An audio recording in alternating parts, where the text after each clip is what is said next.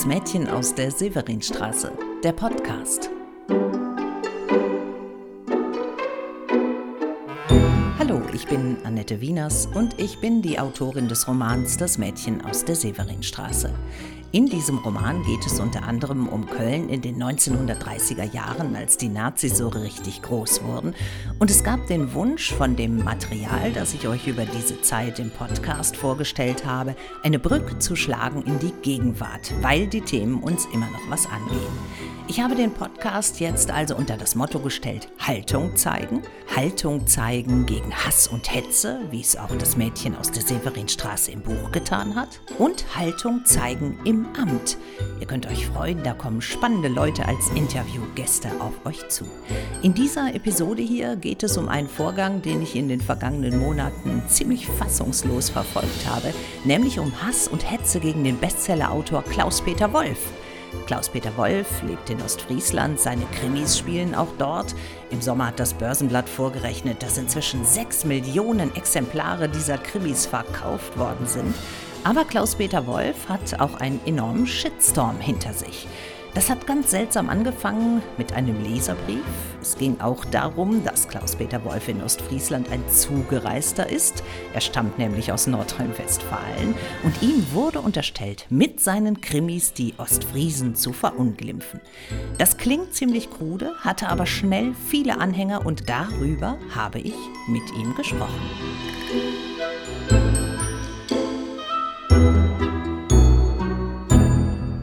Ich heiße Klaus-Peter Wolf und schreibe leidenschaftlich gerne Kriminalromane.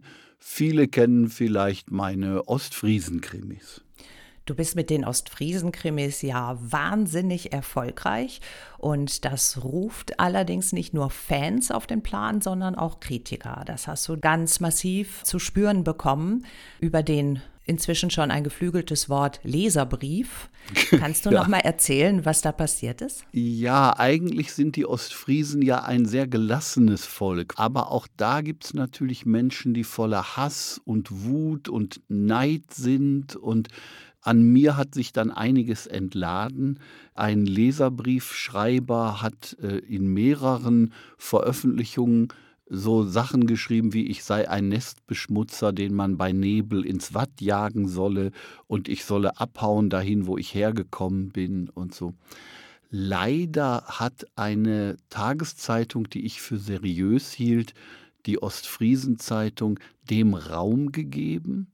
Und was dann passiert, ist natürlich so ein dynamischer Prozess. Wenn einer sich mit sowas aus dem Fenster hängt, machen plötzlich viele mit. Ja, das war ja nicht nur eine Beleidigung, eine Schmähung, sondern bei Nebel ins Watt jagen bedeutet ja, jemand soll sterben. Ja, natürlich. Und äh, dann hat sich, weil die merkten, dass ich mir das nicht gefallen lasse, der Chefredakteur öffentlich bei mir dafür entschuldigt hat aber gleichzeitig noch viel schlimmere Leserbriefe weitergedruckt. Kannst du noch mal erzählen, was stand in diesen anderen Leserbriefen? Ja, das wurde so kampagnenartig. Also dann fünf Leserbriefe, in der Mitte ein großes Foto von mir, alle natürlich negativ, äh, bis hin zu einem Gedicht, was dann auf meine Ermordung gemacht wurde. Wolf Klaus Peter heißt der Übeltäter und in den Leserbriefen wurden mir dann Dinge vorgeworfen, die ich natürlich nie gemacht, nie gesagt, nie geschrieben, nie gedacht habe. Zum Beispiel wurden mir als Zitate in den Mund gelegt, die Ostfriesen sind ein Volk von Mördern, Mädchenschändern und Verbrechern. Das habe ich natürlich nie, das, das ist natürlich gar nicht von mir. Und wenn eine Zeitung so etwas macht, um Auflage zu stabilisieren oder ins Gespräch zu kommen, dann finde ich das schon unanständig. Ja, nicht nur von der Zeitung unanständig, auch von den Leuten, die sowas schreiben. Ja, also aber das ist immer noch was anderes. Dass im Land irgendwo draußen Leute voller Wut sitzen und sowas machen, ist eins. Aber eine Zeitung hat schon eine Verantwortung für das, was sie veröffentlicht. Das, das geht mhm. so nicht. Und so eine Stimmung gegen einen Autor zu schüren, wie die gemacht haben, ich sag's nochmal, ich finde das unanständig. Was hast du unternommen? Ja, zum Glück sprechen bei uns ja Gerichte recht und nicht Lokalzeitungen. Und ähm, ich habe den Leserbriefschreiber angezeigt und ich habe juristisch äh, verlangt, dass er eine Unterlassungserklärung unterschreibt. Dazu, und da reden wir jetzt über den ersten Leserbriefschreiber, der mit, genau. äh, der dich bei Nebel ins Watt schicken Genau, wollte, nur, ne? nur den mhm. habe ich auch juristisch, weil ich dachte, du nimmst den, der angefangen hat und versuchst den zu stoppen, dann hören die anderen auch auf. Mhm. Äh, und was dann ganz faszinierend war, war, dass er dann äh, zugegeben hat, nie ein Buch von mir gelesen zu haben. Das heißt, in Unkenntnis eines Werkes wird ein Schriftsteller angegriffen und angepöbelt. Und das ist also auch ein Bild für die Gesellschaft, in der wir leben.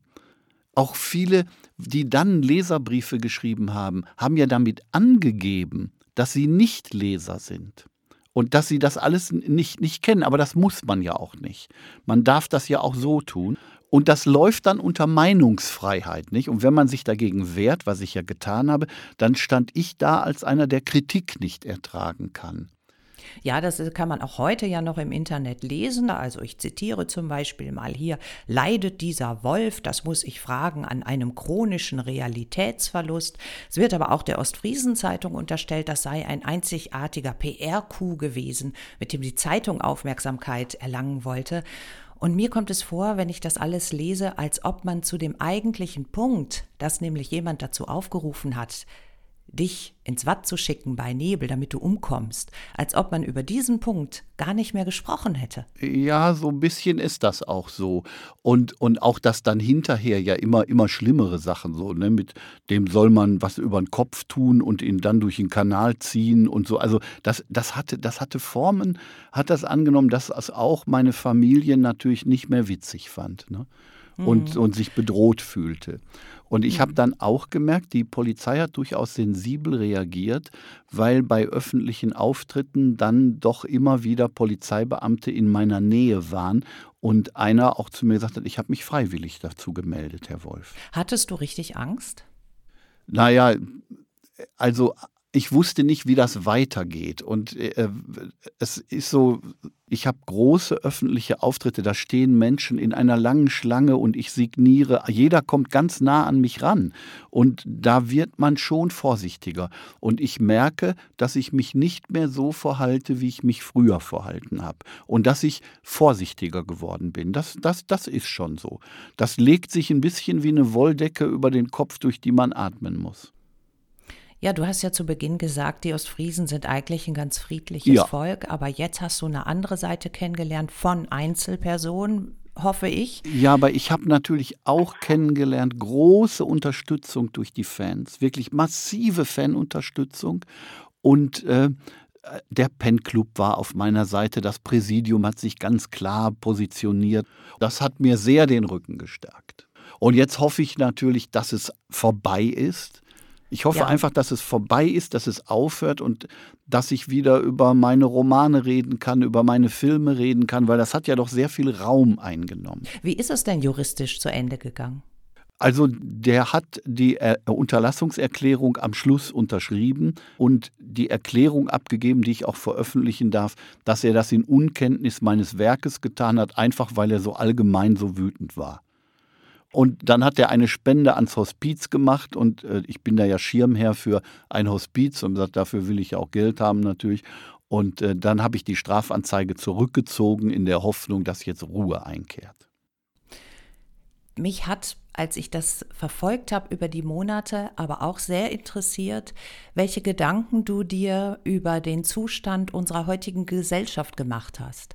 Du hast einen sehr aufsehenerregenden Artikel veröffentlicht, in dem du versucht hast aufzuzeigen, dass es nicht harmlos ist, wenn jemand einen hasserfüllten Kommentar schreibt, sondern dass sich das fortsetzen kann, bis hin zu dem Attentat auf die Kölner Oberbürgermeisterin, dem Mord an Lübcke, ja. bis hin zu Auschwitz. Und das hat man dir auch wieder sehr übel genommen. Ja, Was war da los? Äh, natürlich, man hat dann gesagt, das sei mein Größenwahn. Also wenn man, sie, wenn man Dinge in einen gesellschaftlichen Zusammenhang setzt, dann passt denen das natürlich nicht. Und dann sagen sie ja, das, der ist ja größenwahnsinnig. Aber in Wirklichkeit habe ich nur einen gesellschaftlichen Zusammenhang erklärt. Äh, und das ist so eine Täter-Opfer-Umkehrung. Ja, das haben sie ganz die ganze. Zeit versucht in der Zeitung. Also alles, mir irgendwas ans Zeug zu flicken, das klein zu reden. Und es war, ja, es war schon eine miese Erfahrung für mich. Ja. Kannst du hier nochmal deinen Gedanken schildern, warum ist ein Hasskommentar nicht einfach so hinzunehmen, sondern man muss sofort dagegen vorgehen. Und was sagt das über unsere Gesellschaft heute? Also ich denke, es gab immer zwei Ratschläge natürlich. Das eine ist, man muss das alles an sich abperlen lassen und darf dem keine Aufmerksamkeit schenken, äh, tu so, als wäre nichts passiert. Ich kann das auch nachvollziehen, woher das kommt und ich habe das ja auch lange getan. Und irgendwann habe ich gedacht, jetzt ist einfach gut, jetzt ist eine Grenze überschritten. Wenn Zeitungen Gewaltaufrufe drucken gegen mich, dann ist einfach Ende. Und ich glaube, dass wir wieder so eine Diskussion führen müssen in der Gesellschaft über einen anständigen Umgang miteinander. Natürlich darf jeder alles, was ich mache, doof finden. Und da wir in einer doofen Gesellschaft leben, muss man das noch nicht mal gelesen haben. Man darf Sachen doof finden, von denen man keine Ahnung hat. Und das darf man auch noch öffentlich sagen und stolz drauf sein. Alles okay. Aber dann ist gut. Weiter darf es nicht gehen. Warum geht es denn heute weiter? Warum sind die Leute so enthemmt?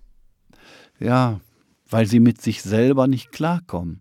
Ich meine, ich, ich sehe, ich habe ja dann diesen Menschen auch gesehen, wie der da selbstgerecht vor mir saß und im Grunde Hass auf die ganze Welt hat, sich selbst zu kurz gekommen fühlt und äh, wenn schon Leute den anderen nicht mehr vorwerfen können als ihre Herkunft, dann merkt man doch, aus welch jämmerlicher Ecke das kommt. Und es ist nicht nur so, dass man Migranten vorwirft, wo sie herkommen. Nee, Also auch, ich komme aus Nordrhein-Westfalen, es- das reicht auch genau, schon. Ne? Es reicht, wenn man in Ostfriesland tätig ist, aber man kommt aus Nordrhein-Westfalen. Ja, klar. Das heißt, der, der Mensch hat auch den Wunsch, sich abzugrenzen, Gruppen zu bilden und auf andere Gruppen herabzugucken. Ja klar, sich selber erhöhen und wenn nichts mehr übrig bleibt, dann ist es wenigstens noch die Herkunft, mit der man sich erhöhen kann. Aber diese Person, die du jetzt als äh, auch ein bisschen gescheiterte Existenz äh, empfunden hast, hat ja auch sehr viel Macht, hat ja auch sehr viel ausgelöst. Ja, aber das natürlich nur durch Hilfe. Man kann auch sagen, sie ist benutzt worden. Also andere Zeitungen haben so einen Leserbrief ja auch bekommen von der gleichen Person und haben den eben nicht gebracht. Was ich sehr zur Ehrenrettung der Lokalredaktionen mal sagen muss. Nicht? Andere Lokalredakteure haben mich angerufen und gesagt, Klaus-Peter, wir haben das auch bekommen. Wir haben das natürlich nicht gebracht. Okay, die Ostfriesen-Zeitung war da schmerzfrei. Ja. Schaukelt sich sowas heutzutage mehr auf als noch vor zehn Jahren, meinetwegen? Ich glaube ja. Nicht? Zum Beispiel hat dann einer im Leserbrief geschrieben, dass er empört darüber ist, dass ich in einer Kirche auftrete und da meine Elaborate vorlesen darf und äh, das ginge doch nicht Kirchen seien heilige Orte und so. Und dann habe ich gedacht, ach, ruf den Mensch doch mal an. Vielleicht hast du den ja äh, seine religiösen Gefühle hast du vielleicht verletzt oder ihn durch irgendwas beleidigt, was du nicht wolltest. Da das in der Zeitung war, kriegt man die Adresse raus. Ich rufe da an und sage, sagen Sie mal, was hat Sie denn an meinen Büchern irgendwie verletzt oder beleidigt? Das, oder sagt er, ach ja, so jetzt direkt gelesen haben wir nichts von Ihnen. Ja, das ist das Niveau der Auseinandersetzung. Inwiefern spielt Neid eine Rolle? Ja, natürlich.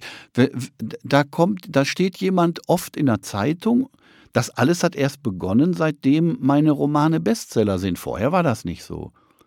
Ah ja. Aber w- nicht, die, die schlagen die Zeitung auf, die sehen da den Autor und die gehen in, an der Buchhandlung vorbei und da hängt ein Plakat von dem im Schaufenster und ja, und man ist für die gar nicht wirklich ein Mensch. Das merke ich auch, wenn ich dann wie den einen anrufe oder so etwas, da, dann erschrecken die sich.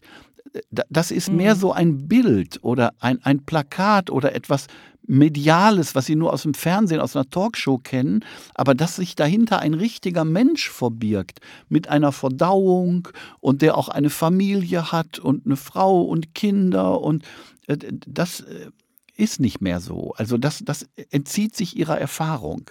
Und wenn man, wenn sie dann plötzlich mit dem äh, wahrhaftigen Menschen konfrontiert werden, dann merkt man auch, wie irritierend sie das finden. Sie kriegen das zum Teil gar nicht übereinander.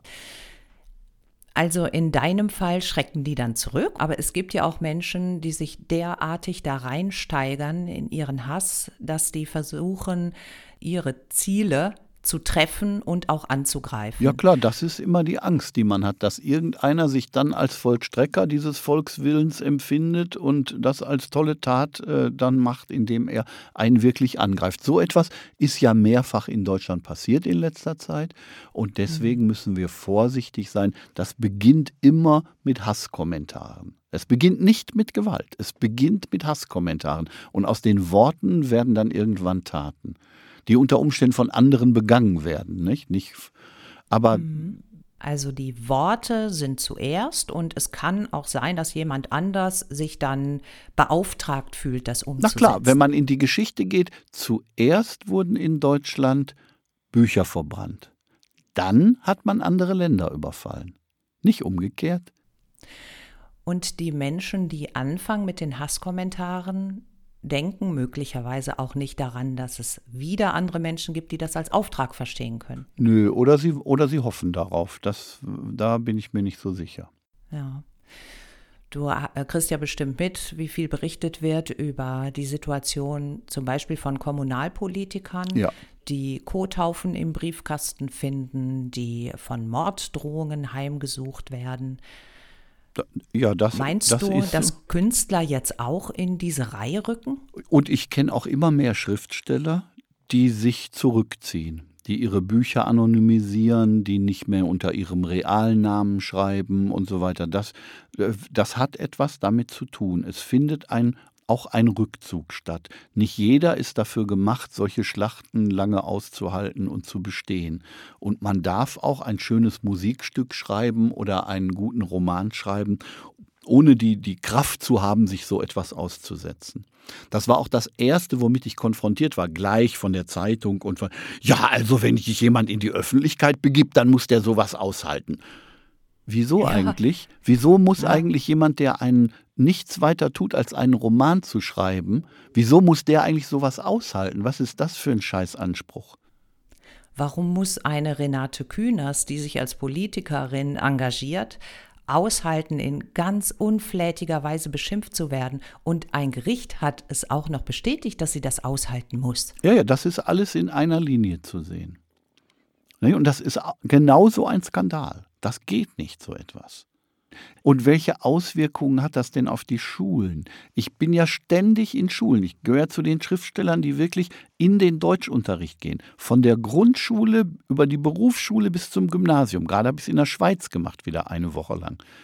Der Lehrer mhm. versucht ihnen noch eine gute Sprache beizubringen und sagt ihnen, sowas sagt man nicht und sowas macht man nicht. Und plötzlich so mal, nö, dreckige Schlampe, das ist eine normale Kritik an dir, das darf ich jetzt sagen. Ja, hä? Also, was oben in der Gesellschaft geschieht, das wirkt sich ja nach unten hin aus und das geht ja in den Schulen weiter. Das sind katastrophale Dinge, die da passieren. Wenn du jetzt zurückguckst und du denkst an die Menschen, die dir wirklich Übles wollten oder vielleicht auch noch wollen, welche Gefühle hast du denn dann? Ist da auch Hass und Wut dabei? Nö. Nö, Hass habe ich da gar nicht bei. Teilweise tun sie mir auch leid. Und ich denke, was für arme Gestalten. Also was ist, was stimmt mit so einem nicht? Unter welchem Leidensdruck muss so ein Mensch auch stehen?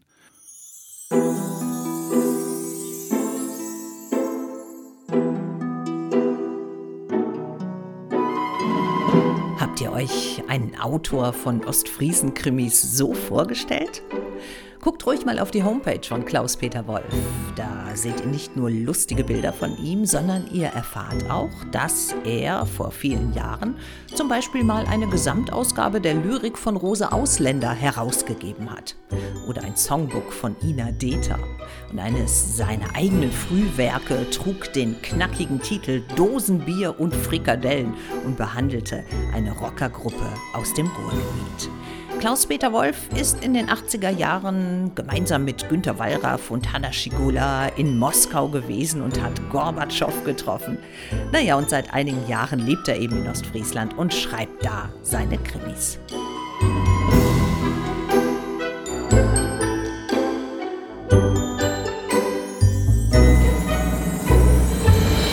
Ich habe mich sehr gefreut, dass Klaus-Peter Wolf sich Zeit für das Interview hier genommen hat im Podcast Das Mädchen aus der Severinstraße. Wir hatten durchaus auch viel Spaß dabei und es war ein wunderbarer Auftakt für die nächsten Gespräche mit Prominenten über Hass und Hetze und über Haltung zeigen.